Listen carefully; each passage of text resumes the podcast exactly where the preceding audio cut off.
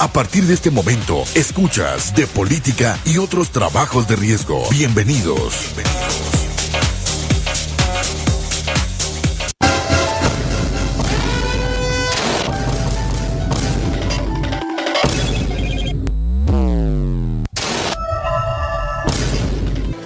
¿Qué tal amigos? ¿Cómo están? Nos da muchísimo gusto estar hoy con ustedes. Hoy iniciamos el primer programa de De Política y otros trabajos riesgosos. Queremos para empezar darle el contexto, si me lo permites, licenciada, de qué se trata de política y otros trabajos riesgosos. De política y otros trabajos riesgosos va a ser un programa interactivo. ¿Por qué interactivo? Porque queremos también que ustedes nos hablen, que ustedes interactúen con nosotros, nos den sus preguntas, sus comentarios. Recibimos aquí a todos, hasta los haters, porque eso nos enriquece. La opinión y sobre todo las críticas buenas o malas nos van enriqueciendo para hacer de este un gran programa. Y es un programa interactivo que busca hablar de temas políticos, de temas sociales, de temas culturales, que sean de controversia, pero que sobre todo sean de interés de la juventud.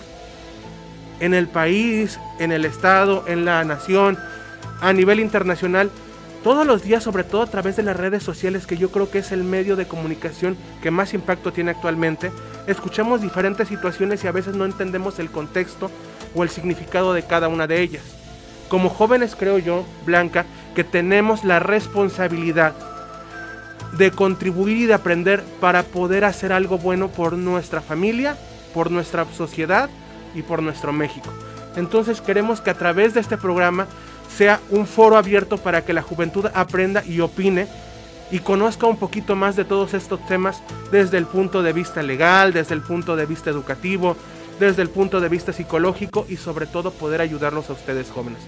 Este primer programa estuvimos mucho tiempo la licenciada Blanca y yo platicando y quisimos empezarlo con un tema controvertido y a la vez un tanto preocupante en cuestión de las redes sociales. Vamos a hablar de redes sociales muchísimo durante estos programas y quisimos empezar por una situación que pasó el 16 de enero de este año y le hemos titulado Samuel García gobernante o influencer, la polémica de la adopción temporal.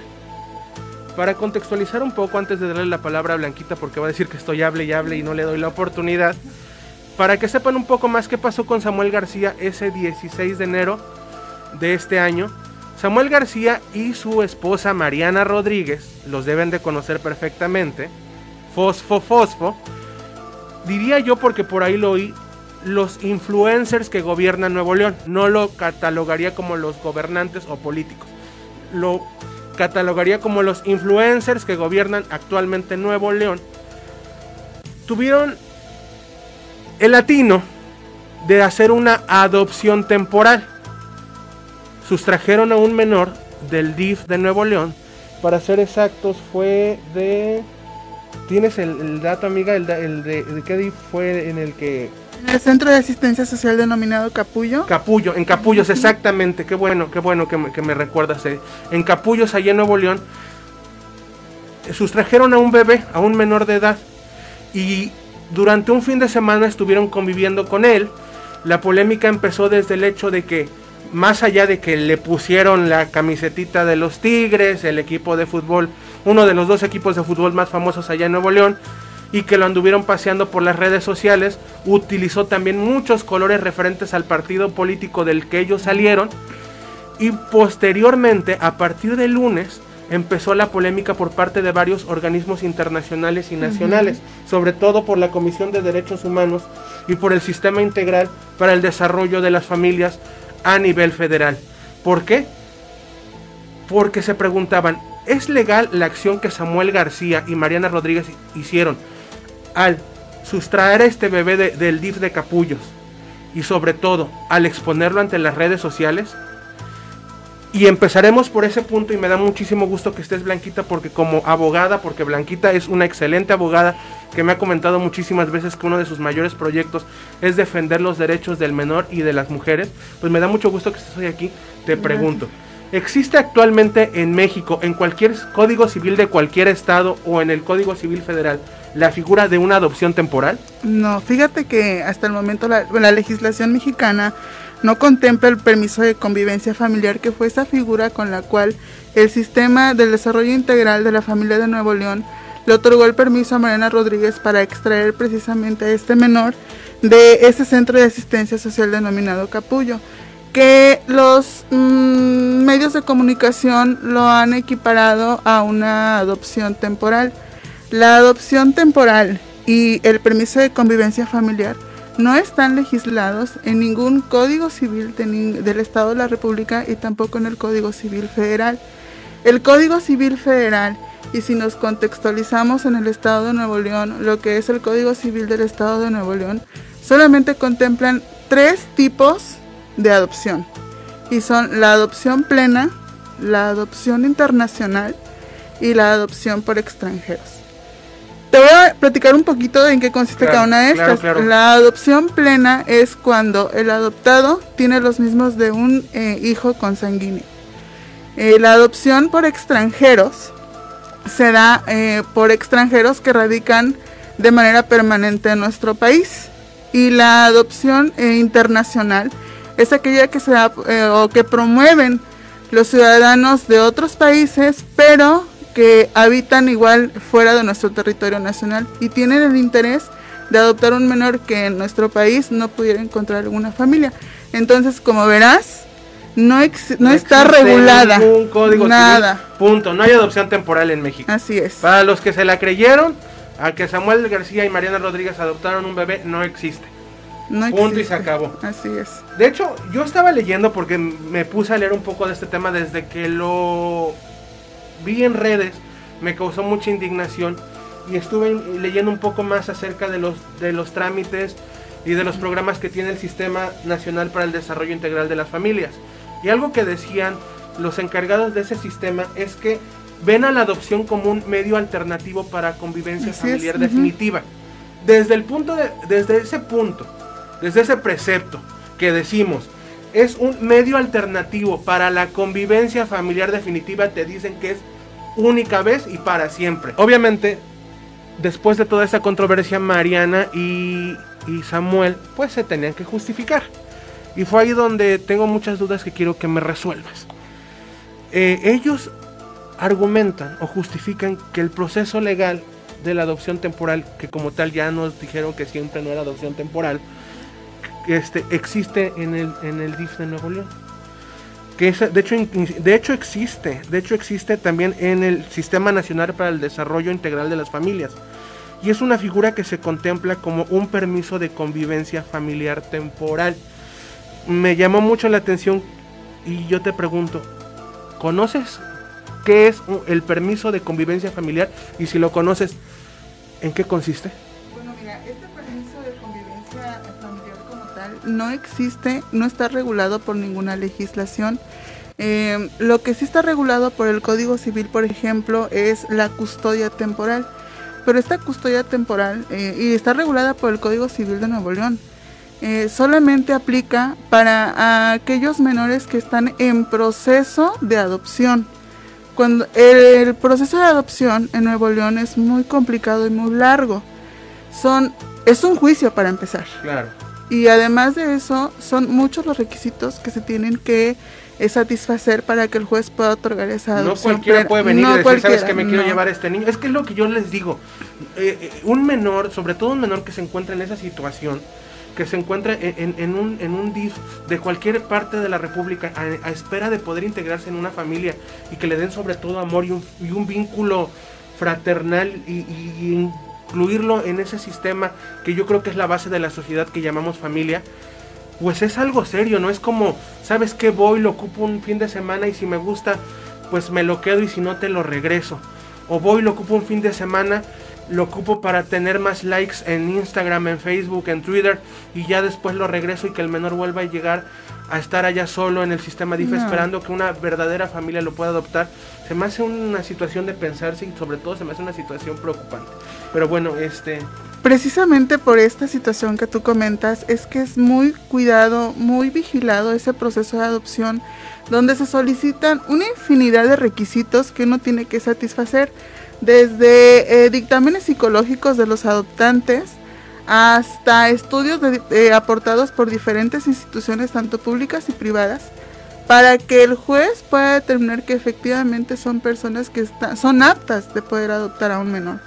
Ahora, esto de la figura del permiso de convivencia familiar, como te comento, que no existe y fue por eso que organizaciones tanto nacionales como internacionales alzaron la voz, porque un ejemplo de, algún, de una eh, organización internacional es Safe, Safe of the Children.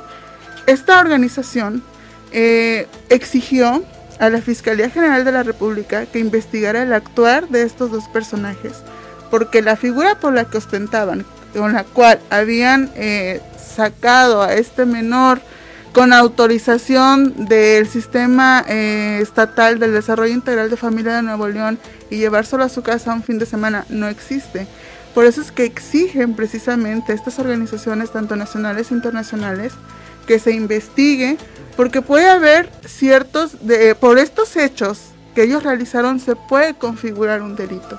Por eso es que piden la intervención para que puedan este, investigar si existe o no. Ahora sí, en México existen leyes y que se cumplan. Porque no podemos, por ningún motivo, y no importando el cargo que tenga ningún funcionario, violar ningún tipo de ley. Así es. No, y, sobre todo, muchísimo menos en miras de obtener likes o de seguir haciendo su campaña influencer, como lo hicieron desde un principio. Pero bueno, Blanquita, este, me, me, intriga mucho el, tema de, eh, qué consecuencias jurídicas podrían tener, porque ellos ya se justificaron, ellos ya salieron, inclusive el DIF, el DIF allá de Nuevo León, donde está Mariana, pues ya dijo que era este permiso de convivencia familiar.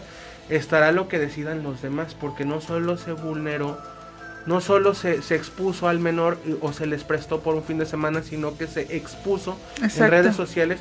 Y yo creo que es un tema muy interesante ahí, la forma en la que ellos sustrajeron al bebé de ahí del DIF de Capullos, otra cosa que también me preocupa es, si ellos tuvieran un interés, hablemos de un buen interés o de una buena acción de sus corazones, de poderle darle una calidad de vida por un fin de semana a un menor, no lo, no lo publicas en las redes y no lo ocupas para conseguir más seguidores. Este, expones a un menor poniendo sus fotos a un sinnúmero de personas que las redes sociales está llena de todo tipo de personas y que es preocupante. Entonces ahí es donde entra la controversia también de que, que, vulneran y violan los derechos del menor. La, la, exposición excesiva e innecesaria del niño. Eh, muchos hablan de tratados de la ley de derechos de los niños, eh, la protección a su identidad blanca como abogada. ¿Tú qué, nos puedes decir de eso? Bueno, eh, fíjate que existe un principio fundamental, se llama el interés superior de la niñez este principio está consagrado en la Constitución Política de los Estados Unidos Mexicanos en su artículo cuarto y también en instrumentos internacionales como en la Convención de los Derechos del Niño en el artículo 8. Entonces, eh, este principio, al ser elevado a rango constitucional, obliga al gobierno y a las instituciones precisamente a salvaguardar los a salvaguardar, proteger, y además de eso difundir los derechos de los niños. Entonces, estas acciones que realizaron estos personajes definitivamente vulneraron eh, sus derechos a la intimidad y a la protección de los datos personales. Y estas dos figuras están respaldadas, aparte de los lineamientos que te acabo yo de mencionar, también por la Ley General de los Derechos del Niño y Niñas, que es de aplicación general. Entonces, obviamente, estamos ante graves eh, eh, infracciones de la ley. Eh, estas personas realizaron o cometieron, aparentemente con los hechos de que hemos estado nosotros platicando, se configuran ciertos delitos que obviamente son, es indispensable que se realice una investigación exhaustiva al respecto. como te comenté en un principio, por, por la relevancia y por los derechos que trastoca precisamente este actuar, es que diferentes eh, instituciones y organizaciones, tanto nacionales como internacionales, fue que exigieron precisamente este, estas investigaciones. Entonces sí, se tiene que realizar la investigación y no porque sean estas personas, obviamente estamos hablando de un gobernador y de su esposa. Eh, era muy chistoso porque cuando, eh, los hechos, ellos sustraen al menor, bueno, les prestan al menor un 16 de enero Y el 18 de enero el Sistema Nacional para el Desarrollo Integral de la Familia de Nuevo León justificó eh, este actuar y lo que argumentaron fue que el permiso se lo otorgaron porque Mariana llevaba 90 días visitando de manera constante al menor en este centro y por eso fue que se lo prestaron. O sea, no hay ninguna em, regulación o no siguieron ninguno de los lineamientos que están especificados para que se pueda dar alguna de estos medios alternativos de cuidado familiar. ¿No les importó? Les importó un comino y ellos dijeron somos los gobernantes, somos los meros meros de Nuevo León, nosotros lo vamos a llevar y sobre todo lo vamos a poner en redes para que nos dé publicidad. Qué triste, sobre todo porque también te digo, siguiendo leyendo, también dije que la figura que, contemplan ellos del permiso de convivencia, mm. este, que tú ya me dijiste que no, es legal, que apenas está en un proceso de, de, pues de regulación, de, legislación. Pero solo en Nuevo León, ¿eh? Solo en Nuevo León, bueno, pero aún inclusive en eso, este, yo lo que leí en ese proceso es la reintegración de, ese menor en un ambiente libre de violencia porque viene este el menor de un ambiente violento y lo tratan de reintegrar para, para que el menor agarre confianza. Entonces mi pregunta es esta, si, si ese es el objetivo y tú te llevas al menor y lo expones en redes sociales, vulnera sus derechos y lo revictimizas. ¿Es eso cierto? Sí, la verdad sí, vulnera sus derechos porque recordemos que hoy en día las leyes eh, mexicanas protegen la eh, integridad del menor y sobre todo también todo lo que tiene que ver con la protección a su intimidad. Entonces, en el hecho de no cuidar precisamente eh, la forma en la que exponen a través de sus redes sociales tanto las imágenes del menor también su nombre, entonces están violando completamente, sí, entonces ni la verdad ni cómo ayudarles a estas Blanquita, No estamos en tiempo de mensajes, pero nos hacen una pregunta muy interesante. Rocío Penélope Montiel nos dice, muy interesante, felicidades a los abogados. ¿Y qué sigue? ¿Quién sanciona?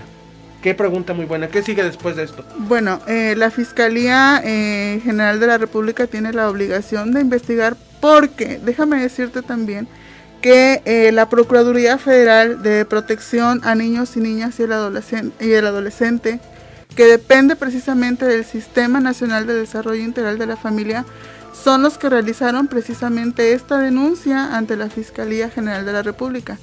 Los llamados que te comentaba yo y eh, las, eh, las, organizaciones que alzaron la voz, tanto a nivel nacional e internacional, solamente exigieron una investigación, pero quienes sí están realizando una acción como tal es eh, la Procuraduría Federal de la Protección del Niño y la Niña, que depende del Sistema Nacional del Desarrollo Integral de la Familia. Pero Blanca, te, te hacía este más allá de, del tema, o sea, ¿hasta dónde puede un gobernante influir para que a través de redes sociales o a través de cualquier medio, este, vulnerar la ley para que a través de cualquier medio se pueda hacer publicidad? ¿Hasta dónde? ¿Tú cómo lo ves? Nadie está por encima de la ley. Ningún gobernante, ningún presidente, nadie está por encima de la ley. Entonces, al realizar acciones o actos que eh, se encuadren dentro de un delito, pues obviamente tiene que ser castigado. Y bueno, este, y sobre todo cuando estamos hablando de un principio que está protegido constitucionalmente y también por eh, lineamientos jurídicos internacionales como lo es el interés superior de la niñez.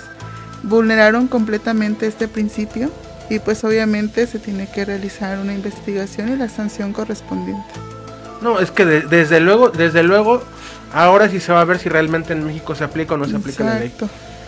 Si nos está escuchando, eh, que esperemos que sea alguna autoridad en este ramo, deben de demostrarle a la juventud que la ley todavía sigue vigente y sobre todo se respeta y se aplica.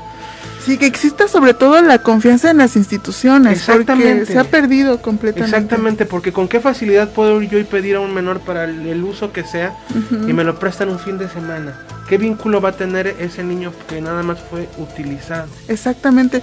Fíjate que por eso es que me brincaba mucho eh, esta situación, porque eh, el proceso, como te comentaba, de adopción es muy complejo y, y como en de un día para otro te lo prestan por el simple hecho de ser gobernador y la esposa, pues bueno, la que está al frente del sistema de desarrollo integral de la familia de Nuevo León.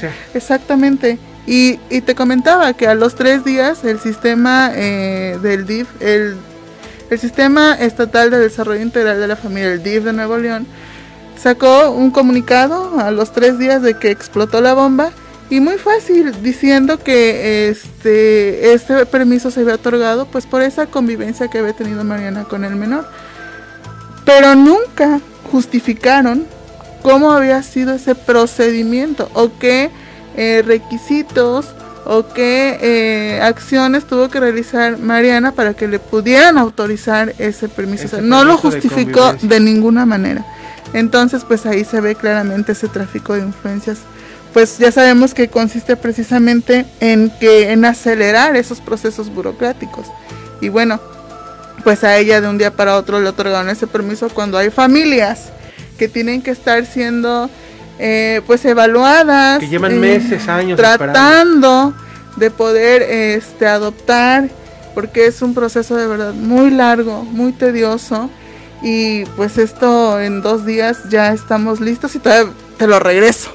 ¿no? Sí, sí, sí. Entonces, ¿no? ¿no? sí, aparte todas las consecuencias psicológicas que puede tener, estamos hablando de un menor cinco meses, pero imagínate que tuviera cinco años, siete años, los lazos, los lazos afectivos que puede crear. Claro. Y luego ya nada más así ya te regreso y ya. Y que al final, y que al final, y que al final se la quisieron ahí, este, sacar de, de, de la jugada porque dijeron que siempre sí lo vamos a adoptar, que lo que lo pedimos como convivencia familiar porque siempre sí lo vamos a adoptar, que yo creo que fue porque ya no les quedaba de otra. Yo no les creo mucho de su novela en redes sociales, pero bueno.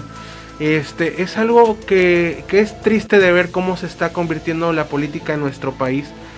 Eh, sobre todo porque no existe una regulación en cuestión sobre todo de redes. Sí. Y, y, y, como no existe esa regulación, muchos personajes de la vida pública hacen hasta lo que no en redes para poder publicitarse y obtener seguidores.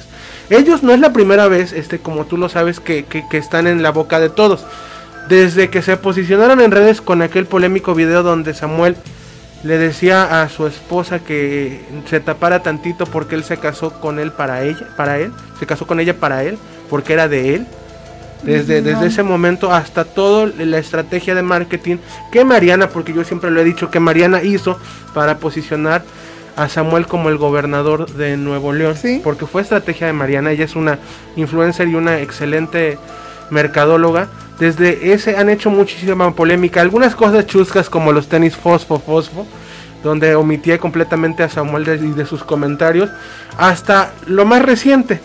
Ah, también hace unos meses se suscitó que les dieron una multa, que el INE impuso una multa de 55 millones de pesos, que posteriormente el Tribunal Electoral del Poder Judicial de la Federación la revocó.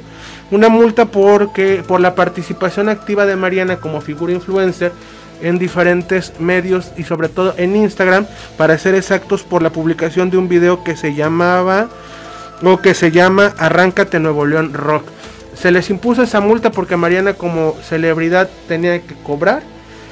Posteriormente eh, el Tribunal Superior dijo que no, que porque el lazo afectivo y el vínculo matrimonial, el, vínculo de, ella como su cónyuge, perdón, ya estoy este, disvariando, eh, como cónyuge pues le permitía hacer promoción en Instagram, pero han estado siempre en la polémica, por eso yo en un principio dije los influencers que gobiernan Nuevo León. Pero yo creo que esto excedió todos los límites. Sí. Un like no no no vale exponer a un menor. Este, pues ya estamos casi por terminar, pero me gustaría que dieras tu último comentario. Tú como mujer, futura madre, porque este espero que seas futura madre. Yo también. Este, y como abogada, tu último comentario que, que mandarías a la sociedad. Bueno, eh, mi aportación sería en cuanto a que estamos viviendo eh, este mundo globalizado, nos trae muchos cambios a nuestra sociedad. Eh, las leyes mexicanas son cambiantes, están en constante modificación y se tienen que adaptar precisamente a todo este, a esta revolución que estamos viviendo actualmente. Entonces, hay un trabajo pendiente por parte de los legisladores para poder regular precisamente toda esta información que se filtra a través de las redes sociales.